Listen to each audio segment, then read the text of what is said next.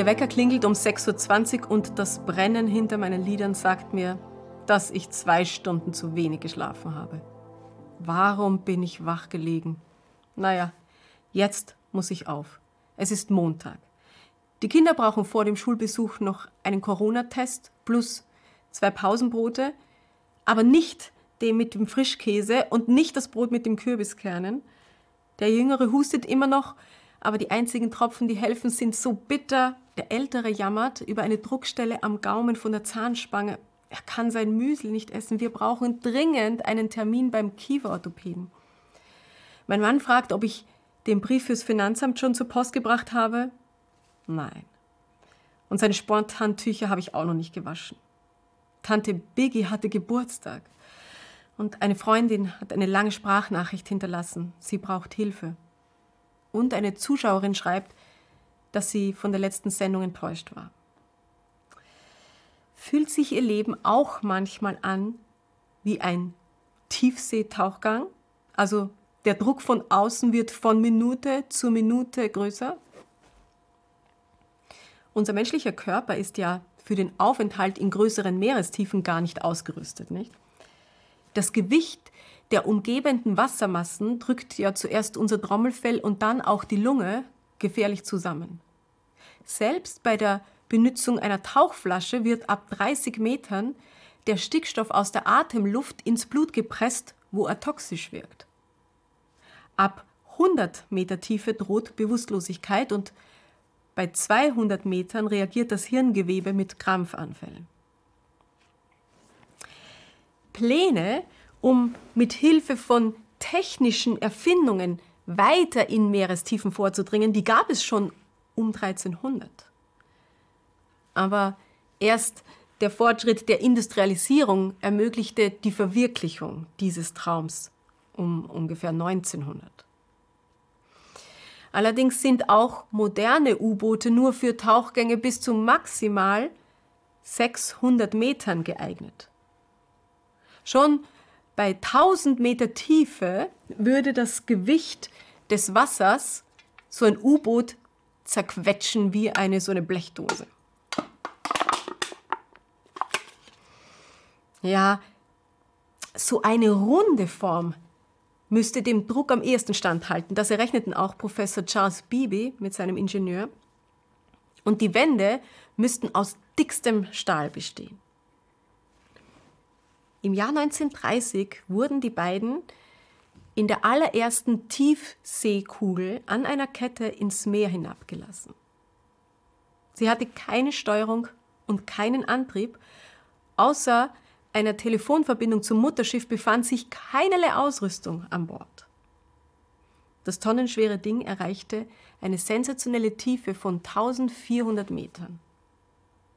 Und dann, im Januar 1960, hockten wieder zwei Männer in der engen Kapsel eines Tiefseetauchboots. Der Schweizer Forscher Jacques Picard und ein amerikanischer Ozeanograph. Diesmal waren die Stahlwände und Fensterluken 13 bis 19 Zentimeter dick. Ihr Ziel war die tiefste bekannte Stelle des Ozeans. Viereinhalb Stunden sanken sie unaufhörlich in die Tiefe. Die Bordtemperatur sank auf 2 Grad Celsius. Fortwährend hörte man eigentümlich prasselnde Laute, die von den ungeheuren Kräften auf dem Material erzeugt wurden. Als sie bei knapp 11.000 Metern auf dem Meeresboden aufsetzten, lastete eine Wassersäule von über 40 Millionen Tonnen auf diesem Tauchboot. Im Scheinwerferlicht bot sich den Forschern eine Wüste aus hellem Schlick, über der sich zu ihrer Überraschung gemütlich ein Fisch regelte. Wie ist das eigentlich möglich, dass so ein Tiefseebewohner von diesen tausend Bar, die da unten herrschen, nicht zerquetscht werden? Unsere ausgeklügelten Konstruktionen, die genügend Schutz und Stabilität bieten, sind schwer und starr und behäbig, während die Einheimischen rundherum leicht und flink und geschweidig durchs Wasser ziehen. Ja, sie verfügen tatsächlich über eine ganz andere Möglichkeit, den Wassermassen standzuhalten. Anstatt eine dicke Schale zu entwickeln, gleichen sie den Außendruck durch natürlichen Innendruck aus.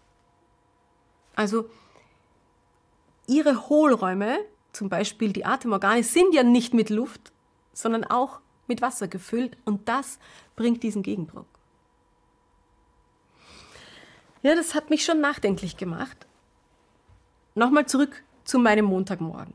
So kleine Hindernisse, Versäumnisse, unerfüllte Wünsche und Kritik, die summieren sich manchmal zu einer großen Wucht. Und oft reagiere ich auf diesen Druck, indem ich meine äußere Schutzwand verstärke. Ja, das macht mich hart und starr. Ich höre auf zuzuhören. Ich fange an, mich zu verteidigen. Ich werde unflexibel und ungeduldig. Ja, bring doch deinen Brief selber zur Post. Ich habe festgestellt, dass es eine bessere Möglichkeit gibt, mit Stress umzugehen.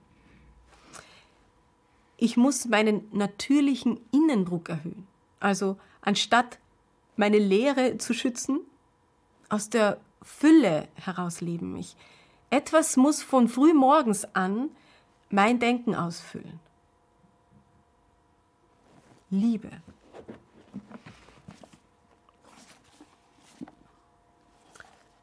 Wenn ihr die Liebe erkennt, die Christus zu uns hat, seine Liebe, die größer ist, als ihr je begreifen werdet, dann wird euch der Reichtum Gottes immer mehr erfüllen. Wenn ich Gott treffe, bevor die Wucht des Alltags mich trifft, ja, dann erkenne ich in seiner Gegenwart, dass ich mehr geliebt bin, als ich je begreifen werde, sagt der Epheserbrief.